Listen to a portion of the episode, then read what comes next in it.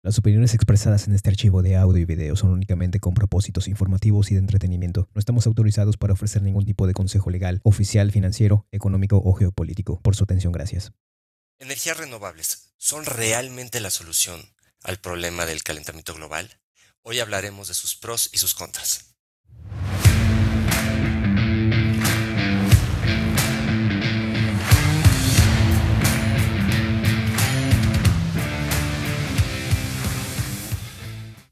Primera semana de marzo. Sean todos bienvenidos a su podcast favorito, Economía y Mercados Financieros.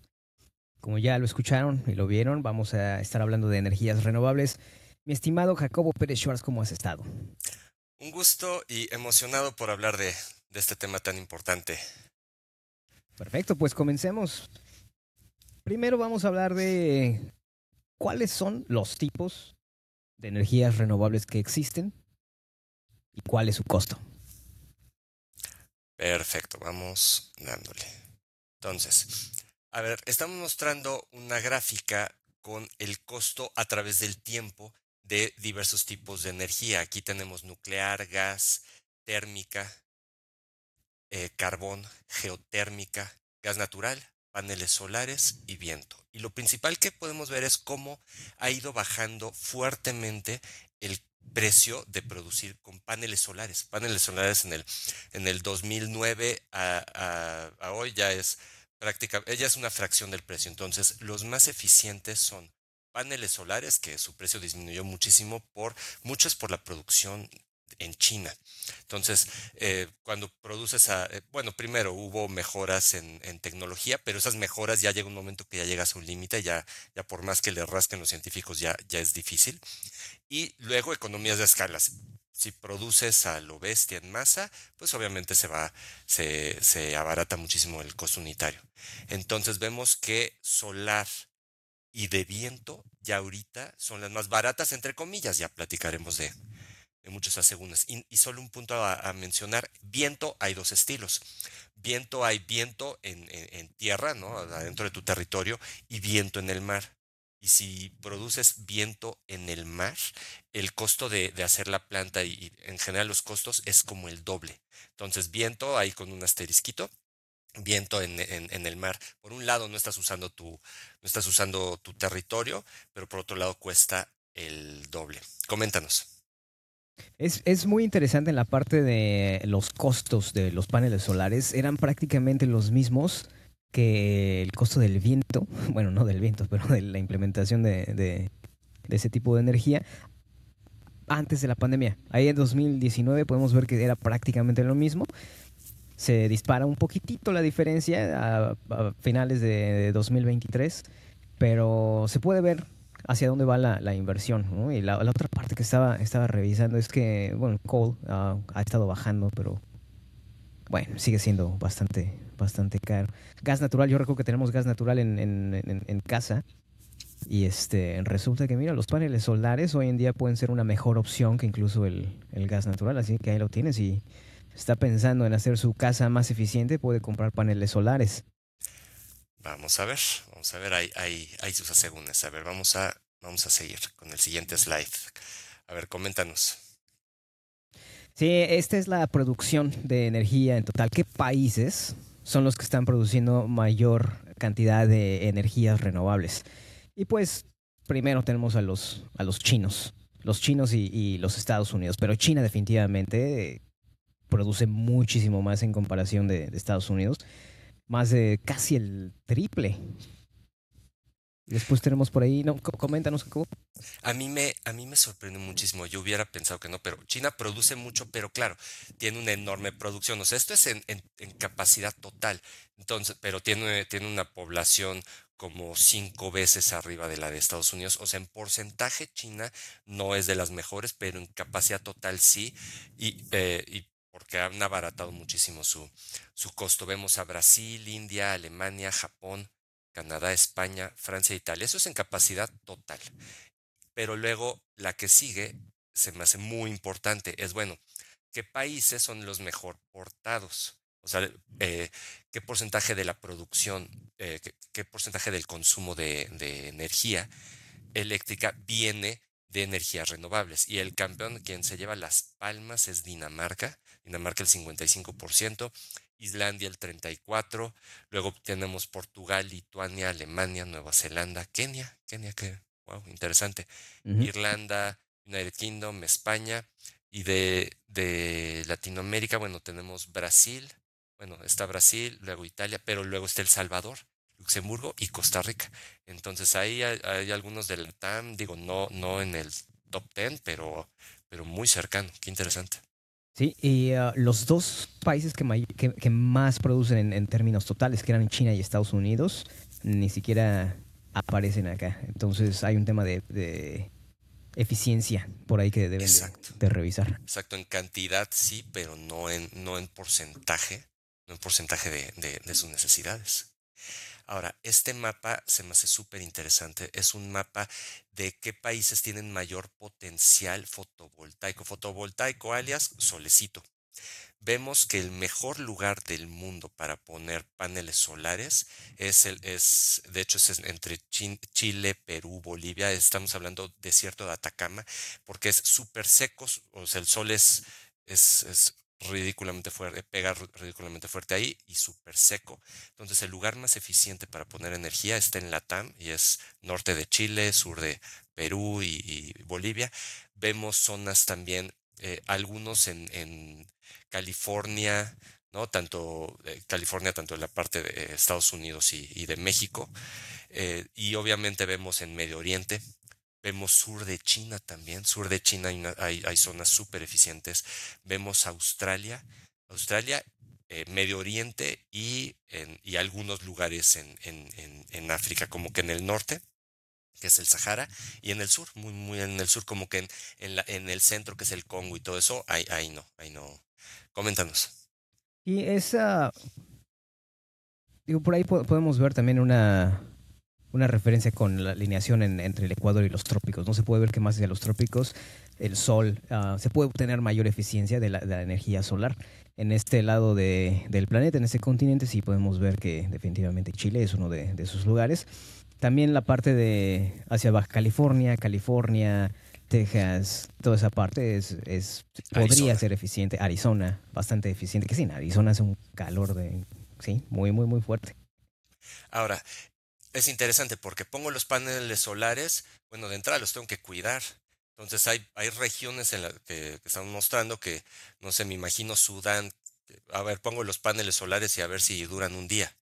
o sea, e, ese es un tema. Y luego, ahora del desierto, muy bien, ahora tienes que, tienes que poner todos los cables y que que resistan, que los puedas instalar y que no se los vuelen, los cables ya a tus ciudades. Entonces, no nada más porque, ah, mira, aquí, aquí hace mucho sol.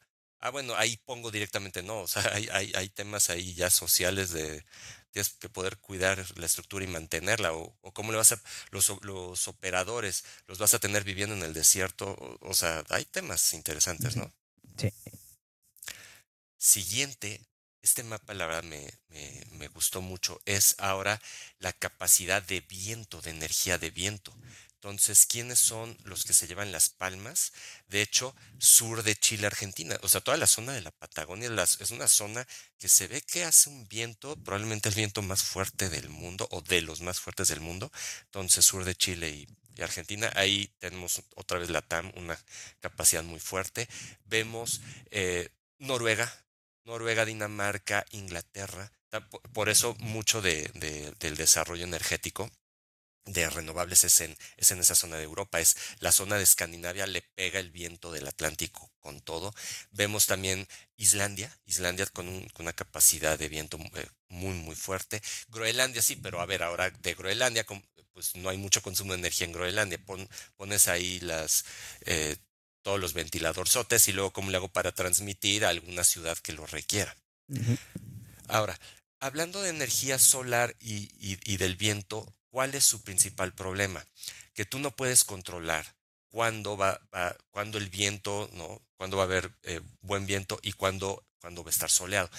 Y todavía tenemos el serio problema del almacenamiento de la energía. Entonces, imagínate, yo pongo mis paneles solares. Si tienes un muy buen día en el que, en el, que el sol esté a todo lo que da, pues ¿qué crees que esa energía la vas a inyectar en tu, en tu red eléctrica Sí, pero no la vas a aprovechar porque vas a tener mucho más capacidad, eh, eh, vas a tener mucho más flujo de energía de lo que te va a consumir esa región.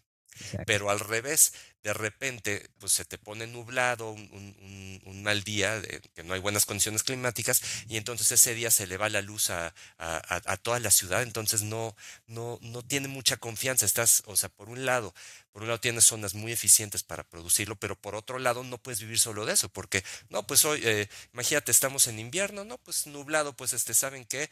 Pues no van a tener electricidad tres meses, nos vemos en tres meses. Pues no, platícanos. Sí, uno de los, de los temas a debatir en, términos de energía renovable es, como bien lo dices, la distribución y el almacenamiento, ¿no? Que ahí nos metemos en otros temas, ¿no? Porque el hablar de baterías eficientes eh, es, es, probablemente algo que, que, tengamos que dedicarle un episodio completo o más porque es un tema complejo y que no solamente tiene, tiene que ver con el almacenamiento, pero también qué recursos están utilizando para la producción de las baterías. Exacto, entonces necesitas recursos, necesitas tecnología, o sea, o sea hoy eh, ya, haremos un episodio de eso específicamente del litio y de, materias primas asociadas. Eh, probablemente, o sea, cuál va a ser el costo de extraer todos esos materiales y todavía necesitas mejorar la, la, la, tecnología. Entonces, si te vas a poner ahorita a construir todas las baterías cuando en cinco años esas baterías van a ser obsoletas, entonces dices, ¿cuándo las construyes? Entonces, hablando de factor de capacidad, ¿qué significa factor de capacidad? Es, yo pongo una planta que puede producir 100, bueno, y que esté, puede producir 100 y cuánto realmente produce. Ah, bueno, vemos que la nuclear se lleva las palmas con 93% casi de, de, capacidad. Significa que yo, puedo yo tengo capacidad de producir una, una cantidad y cuánto realmente produces. Bueno, nuclear produces, es súper constante. Luego tienes geotérmica, sí, pero geotérmica a lo mejor en Islandia, tienes que ver en dónde, en dónde la puedes poner. Luego gas natural con 56%. Entonces, eh, por, eso la solución no es nada más vamos a poner paneles solares, no puedes, porque si tienes un mal día, no puedes vivir de eso. Entonces, tú lo que tienes que hacer es un mix de a lo mejor un lugar, ok, en Chile voy a poner los paneles solares, sí, pero ¿y si hay un mal día? Entonces, al lado voy a necesitar una, ni modo, de gas natural o de carbón, que es justo de lo que nos queremos salir. Pero no puedes vivir solo de la de viento o solo de la de solar. Necesitas poner también otra de las contaminantes, pero aunque sea en menor proporción porque fíjense cómo solar es la menos, menos confiable por obvios motivos, con 25% la solar. Y la del viento, a ver, imagínate la del viento. Oye, hubo un muy bien, muy buen viento a las 3 de la mañana. Vamos a mandarles la energía. A ver, a las 3 de la mañana yo espero que, que pocas personas estén despiertas, entonces esa energía se desperdicia. Ah, bueno, vamos a eh, almacenarla todavía no puedes. Entonces, aunque tienes muy buena producción a las 3 de la mañana, se pierde. Platícanos. Sí, eh, la ubicación geográfica es importante también a considerar. En el mapa, en uno de los primeros mapas, veíamos que la parte de California, por ejemplo, en Estados Unidos, es muy buena en términos de energía solar. Y ah, si nos vamos un poco más hacia el centro, eh, nos vamos hacia el otro mapa, vemos que la energía eólica funciona bastante bien por ahí de las zonas de, Kansas City, por ejemplo. Entonces, la combinación de esos dos sería ideal. El problema es ese, ¿no? Cómo, cómo almacenas, cómo distribuyes, cómo los conectas, que es algo, me imagino, demasiado costoso, ¿no? Ahora si lo implementas en tu casa, tienes tus paneles solares afuera y no, eh, no o estuvo muy nublado, por ejemplo, y hubo demasiado viento, a lo mejor puedes obtener energía del viento, pero ¿qué pasa si el viento te tira los árboles en los paneles solares? Pues no es algo tan sencillo, ¿no? Es, es, es, es un tema muy complejo para volver todo esto eficiente. Y también un comentario, eh, la eficiencia que mostrábamos del, de que la solar es la más eficiente de todas, sí, pero eso es, es, solar a nivel industrial, a nivel granjas solares, a nivel poner paneles en tu casa, o sea, sigue siendo bueno, sigue siendo alternativa, pero, pero ya no, no o sea, las eficiencias no, no son tan grandes con respecto a una, una granja solar. Luego, costo de construcción, muy, muy, muy importante. Eh, la conclusión es que el costo de poner la granja solar es muy grande. Entonces, el costo inicial es muy grande, pero ya que lograste construirla, pues no le tienes que estar pagando rentitas al sol. Entonces, te cuesta mucho ponerla. Por ejemplo, la nuclear es muy cara la inversión inicial y eh, las de viento también es muy caro ponerlo, sobre todo en el mar. Y las más baratas es las que no queremos, la de gas natural y la de y, la de coal, carbón. Entonces son, son baratas de poner, pero son contaminantes, pero vas a tener que estar comprando gas y comprando, comprando carbón. ¿Qué opinas? Sí, son puntos a, a revisar, ¿no? La, la inversión inicial y el costo de mantenimiento, que son cosas diferentes. Es lo mismo, pero no es igual. Entonces, el, uh, acá por este, de, este lado hay, hay, un poco de subsidio por parte del, gobierno para la implementación de paneles solares. Uh, lo cual reduce un poco el costo, pero sigue siendo no necesariamente accesible para, para toda la gente. Eventualmente, como lo decías al principio, ¿no? la, la, la producción en masa, uh, China apoya, apoyando de cierta forma a la reducción de costos, pues lo, va a hacer un poco más, más accesible. Y es, sería una alternativa, sería como el primer paso, ¿no? Empezar con un poco de, producción, un poquito de almacenamiento, después irlo expandiendo. Pero la inversión inicial es, es, un tema importante a considerar. Una forma de darle la vuelta al almacenamiento es, o sea, como que no tener que almacenarlo, es dices, dices, ¿cuánto requiero realmente? ¿Cuánto necesito en mi pico más bajo de energía? Ah, bueno, eso, eso a lo mejor lo, lo, lo, produzco con solar o con viento, de tal manera que así como llega, así se va. Así lo voy poniendo y, y, ya vas metiendo. Eh, claro, no es de que voy a, voy a generar eh, energía con gas, no es, ok, le, le puso un botón y ya empieza a generar, no, o sea, o sea, no es tan fácil, pero, pero a lo mejor puedo cubrir como que el mínimo básico con, viento y solar y no la tengo que almacenar y ya le prendo a la de gas o a la de carbón justo cuando ya venga el pico de demanda. Por eso no puedes una sola, desafortunadamente. Y Acá lo que están haciendo es un comentario rápido ahí. E, es, es, muy importante lo que decías de los costos de almacenamiento. Los costos de almacenamiento siguen siendo bastante caros. Acá lo que están haciendo es que si tú tienes paneles solares en casa y tienes un exceso de producción de energía, esa energía se regresa al grid. Y cuando te llega el recibo, te pagan por toda la energía que estás produciendo. En lugar de que la estés almacenando en tu casa, se regresa a todo el grid de la ciudad y para que otras personas la, ocupen. Y es así como están un poco mitigando el, el, problema del, del, almacenamiento. Súper bien, en México no se puede. O sea, porque hay, o sea, necesitas cambios regulatorios, pero claro, es correcto. Si yo tengo exceso, se lo inyecto, lo, lo inyecto y, y ayudamos todos, ¿no? Claro. Acá lo que estamos en, la, en esta slide, lo que estamos mostrando es que ya el costo operativo de las fotovoltaicas es de solar es ridículamente barato. O sea, ponerlo fue carísimo, pero ya el mantenimiento y, y que no le tengo que pagar al sol es súper barato. El del gas natural ese es un tema. Uno, o sea, no existe gas natural infinito. Dos, dependes de un precio internacional, dependes de en cuánto esté. Y, de, por ejemplo, aquí hay temas de geopolítica. Uno de los principales productores de gas natural se llama, no ponemos este tamborcitos, Rusia. Rusia. Entonces, ahorita cuando empezó la, la, guerra, alguien, no sabemos quién, pero alguien tronó las tuberías que eh, Nord Stream que iban de Rusia a Alemania. Entonces, en gas natural hay tienes temas de, de, distribución, temas, tienes temas geopolíticos. En cambio, en la fotovoltaica pones los paneles solares y no dependes de, de, si alguien te la quiere vender o de un precio internacional. O sea, ahí está el sol. Igual, eh, igual con coal, o sea, con carbon. Si tú tienes, ah, bueno, muy bien, pero y si no tienes, ¿a quién se lo vas a comprar? Y si no te lo quiere vender, o estás expensas al precio internacional o a los conflictos, al transporte. Entonces, el viento pues, es, es, poner esas aspas. Ah, las aspas cada, de, de esos ventiladorzotes de, eh, cada vez son más grandes y eso las hace más eficientes. No solo porque dices, ah, bueno, tiene, tiene más fuerza, eh, más, más, potencia al girar, no, porque agarras corrientes de aire más constantes. Entonces, mientras más grandes agarras, agarras corrientes, entonces lo vuelves más eficiente. Pero ya que las instalaste, no tienes que pagarle nada a nadie. En cambio, las otras dependes de importaciones comentario.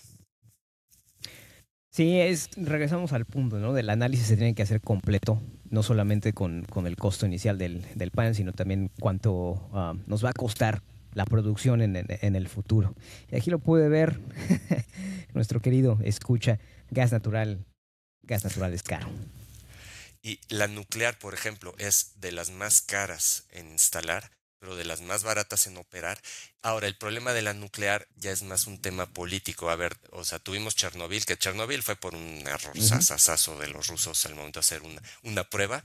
Sí, y tuvimos Fukushima en Japón, que bueno, que sí, pues un tsunami y tienes una catástrofe. Entonces, la tendencia en Europa es a quitarlas. Yo, yo en lo particular creo que es un error. Oye, pero es que son peligrosas, sí, pues sí, pero llega un momento que vas a necesitar energía buena, barata. Ahora, las nuevas plantas son mejores, o sea, la tecnología va avanzando, el diseño de las nuevas plantas nucleares son más confiables. Entonces, el hecho de estar quitando las plantas, entonces, ¿qué estás haciendo a cambio de las plantas? Ahorita están produciendo mucho con carbón. Entonces, oye, nos estamos yendo para el otro lado. ¿Qué opinas? Yo opino lo mismo. Yo, eh, en lo personal, creo que la energía nuclear sí debe tener mucho cuidado, pero no lo veo como una barrera para no acercarnos a ese tipo de, tecnología.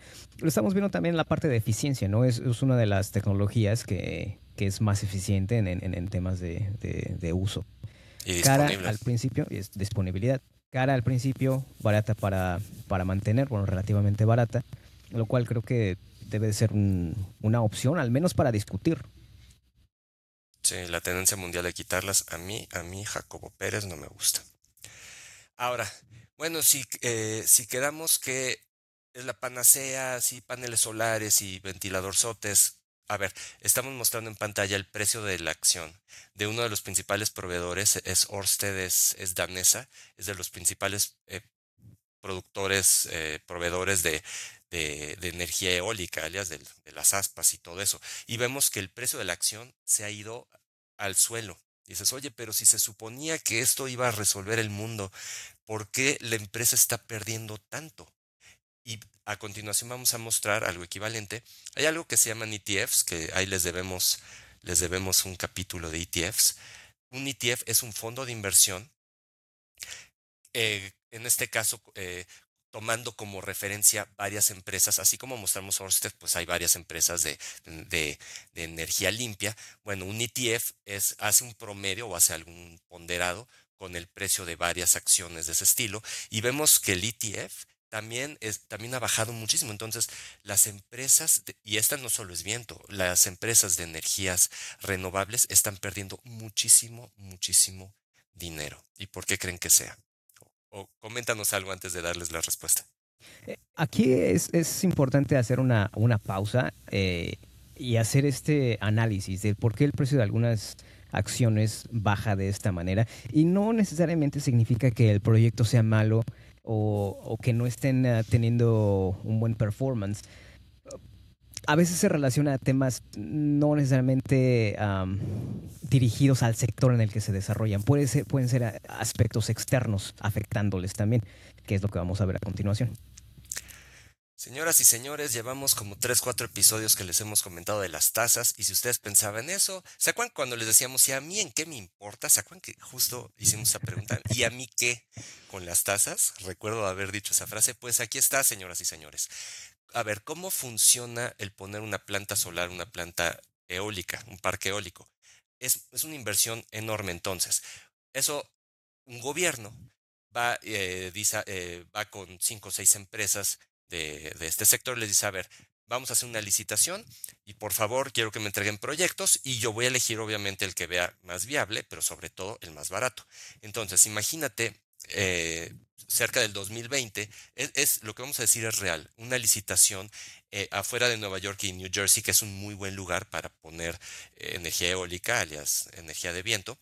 Entonces, en, los años, en el año 20, ¿no? 2020, las tasas por la pandemia, las tasas estaban muy bajas. Entonces, fueron con varias empresas, ok, presenten proyectos, hicieron la licitación y ganó Orsted, de hecho, en, la, en, la, parte de energía eólica. Entonces, Orsted, eh, bueno, y todas las empresas que hacen, dices, a ver, es una inversión enorme, ¿yo qué voy a tener? Yo voy a tener que adquirir deuda. Entonces, emito un bono, eso es, adquirir deuda. Entonces, me endeudo, pero las tasas están bajas, no hay problema. Veo en cuánto está el costo de, todas mis materias primas. Veo en cuánto está el costo de, de, las tasas de interés. Lo que estamos mostrando en la pantalla son las tasas de interés del bono a 10 años de Estados Unidos. Es, es, es, como el bono de referencia. Entonces, si yo voy a tardarme 10 años, yo voy a necesitar financiamiento por 10 años, una buena referencia es el bono de Estados Unidos. Claro, le tengo que sumar un poquito, pero como referencia, miren cómo en esa época, 2020, las tasas estaban en mínimos. Entonces, yo hago mis corridas financieras y hago una propuesta al gobierno de Estados Unidos. El gobierno de Estados Unidos me, me dice, ok, Orsted, felicidades, ganaste la licitación. Perfecto, entonces, pero no es de que empiezo a construir ese día ese día tengo que empezar a ver, eh, usted a su vez tiene proveedores, ok, y quién le va a vender el acero, tengo que estar viendo las licitaciones, los contratos, o sea, yo me puedo llevar a lo mejor dos años antes de ya empezar a construir. ok, terminar la planeación. yo ya tengo un contrato firmado, eh, por cierto, yo ya gané el proyecto, pero hay, hay, un preámbulo de muchas actividades, permisos, de todo lo que tengo que hacer hasta ya, ya empezar a construir. ¿Qué sucede? Que ya cuando tienes, ya cuando realmente vas a empezar a construir, vemos que las tasas están el triple, ¿no? O sea, se fueron de menos de uno al 4, el bono de referencia a Estados Unidos. Entonces las tasas están al triple. Entonces, ¿qué crees? Que con ese nivel de tasas, tu proyecto ya es perdedor. El precio que tú diste y ganaste la licitación y tienes un contrato firmado que ahora lo tienes que hacer, ya no, eh, ya no, ya no es rentable. Entonces regresaron con, con, el gobierno de Estados Unidos, oye, ¿qué crees que te voy a tener que subir el precio? No, a ver, tú y yo firmamos un contrato que me vas a estar eh, dando electricidad a tales precios. No, ya no puedo, ya no soy viable. Pues ese es tu problema. Entonces, ¿qué, eh, entonces, o cancelamos el proyecto, sí, pero cancelar un proyecto de ese tamaño, siempre hay cláusulas para salirte. Quieres cancelar un proyecto de ese tamaño, tiene, tiene eh, penalizaciones enormes. Entonces, por no haber hecho alguna cobertura financiera ahorita, eh, bueno, de una vez les platico, ¿qué pudo haber hecho? Hay un instrumento derivado que se llama swap. Entonces, lo que debieron haber hecho es en el momento en el cual tú ganas la licitación, oye, pero el dinero no lo necesito y el dinero, ese crédito que yo voy a pedir, lo necesito en dos años.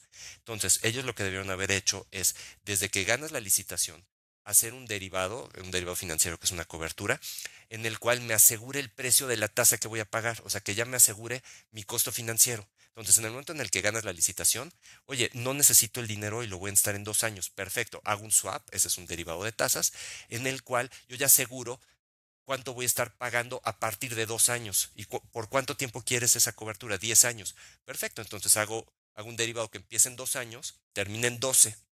Y yo ya con eso aseguré mi costo financiero, que es el principal motivo por el cual estas empresas tienen serios problemas financieros. Platícanos. Sí, el problema del manejo de capital ha sido un tema que hemos estado viendo muy activo en todos los proyectos que están iniciando todas las empresas que apenas están estableciendo, que son jóvenes relativamente y que no tienen conocimiento amplio de este tipo de, productos o que están asumiendo que el mercado se va a mantener en el mismo nivel que, estaba, ah, pues eso fue, fue un error. Y están siendo muy afectadas por toda la, volatilidad, el incremento de tasas. Y este es el resultado. También de la inflación. Entonces estamos ahorita con mucha inflación. Eso te, te, empuja los sueldos de los, o sea, necesitas contratar gente para estar dando mantenimiento estar instalando, son ingenieros especializados. El costo de la, de la, mano de obra también subió, el costo de materias primas también subió. Entonces, moraleja, tú en el momento en el que ganas ese proyecto, de alguna manera tienes que cubrir la mayor cantidad de tus variables. A lo mejor los sueldos, ¿no? Porque, eh, o cómo firmas un empleado, este va a ser tu sueldo los próximos tres años. Eh, a lo mejor el costo laboral no es tan fácil de cubrir, pero todos los costos financieros y materias primas claramente debieron haberse cubierto. Y yo, por lo que estoy viendo, este, yo creo que no lo hicieron. Así es. Así que lo saben ahora. Cualquier proyecto nuevo que, tengan, la palabra clave es cobertura. Exactamente. Bueno, por mí eso es todo. ¿Algún comentario?